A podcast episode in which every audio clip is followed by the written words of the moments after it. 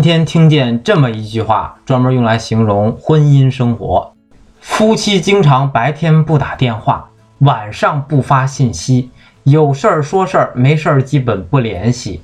一个屋子里不睡一张床，一起睡也是睡两旁，把家过得跟寺庙一样。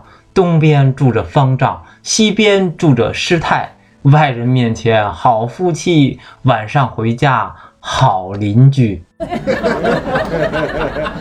这话确实很有道理。夫妻之间过得久了，就感觉很平淡了。比如我和我老婆，我老婆呢经常不收拾，突然注意自己的穿着打扮，包括皮肤呀、身材，我就抱怨我老婆说：“哎呀，你这样都没有以前的男人味儿了。”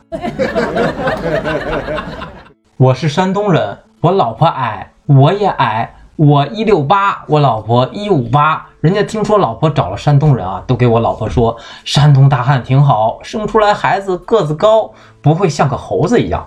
结果呢，见了我本人之后，她们闺蜜就改口说，其实呢，生个孩子生个猴子啊也挺好。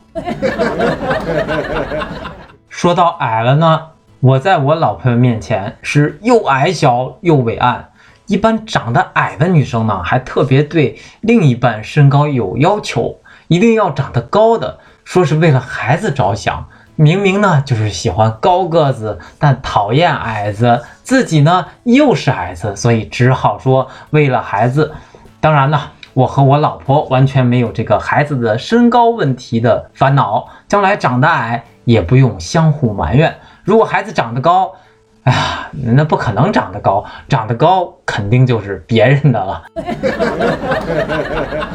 当然，我跟我老婆在一起的时候，虽然我那时候个子不太高，而且也没有工作，但是我会给她很多的安全感。我每天都会告诉她我要有自己的事业，一直告诉她到今天，我还没有自己的事业。